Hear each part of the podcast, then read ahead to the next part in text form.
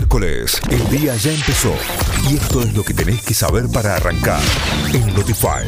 Última hora en el aire, 8 y 6 minutos, un grado la temperatura en la ciudad de Río Cuarto. Continúa cayendo un poco de garrotillo, ¿eh? nevada con baja intensidad, humedad 98%, no hay viento en superficie, la máxima estimada para hoy 5 grados. También te damos la bienvenida a la ciudad de Villa María con 4 grados, el cielo mayormente nublado, la humedad 81%, el viento a 6 kilómetros por hora, la máxima estimada para hoy 9 grados. ¿Cómo estamos en Carlos Paz a esta hora con lluvia y 0,4 grados de sensación térmica a esta hora eh, para empezar la última de Notify. Humedad del 96%, el viento es del sur a 1 kilómetro por hora nada más y la máxima para hoy pronosticada de 9 grados con llovizna para el resto del día. En Córdoba también va a lloviznar, eh, va a caer algo durante el resto del día. Será nieve, será lluvia, lo veremos en un rato también.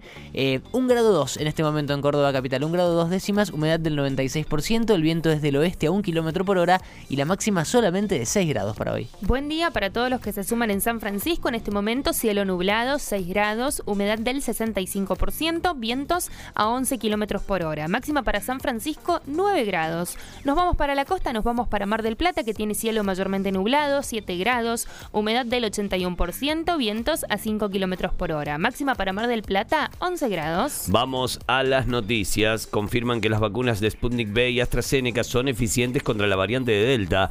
El Fondo Ruso de Inversión Directa informó que la vacuna Sputnik B es la más eficiente contra las variantes identificadas inicialmente en India. Por su parte, el organismo sanitario del Reino Unido aseguró que el esquema completo de AstraZeneca Oxford reduce un 92% las hospitalizaciones causadas por la mutación. Córdoba lanzará ofertas para compras online. Junto a las cámaras de comercio, la provincia lanzó su primer evento de este tipo denominado Ofertón. El mismo estará vigente el 7 y 8 de julio para que los comercios cordobeses ofrezcan sus productos y servicios con ofertas, descuentos y promociones. Las inscripciones serán hasta el 20 de junio. Argentina registró 27.260 nuevos casos de COVID-19 y 589 muertes en las últimas 24 horas. En total, el país suma 4.172.742 contagiados y 86.615 fallecidos desde el inicio de la pandemia. Hoy el porcentaje de ocupación de camas es del 76,4% a nivel nacional. Las autoridades oficiales de Perú confirmaron la victoria de Castillo como nuevo presidente. Según informó la autoridad electoral de Perú, se finalizó el escrutinio del balotaje presidencial del pasado 6 de junio.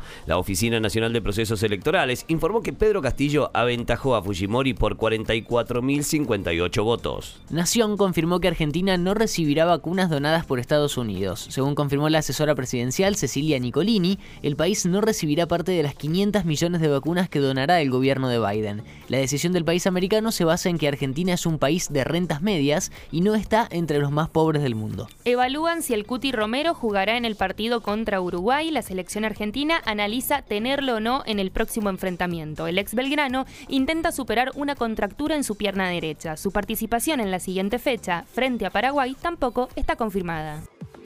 Notify, las distintas miradas de la actualidad para que saques tus propias conclusiones. De 6 a 9, Notify, plataforma de noticias.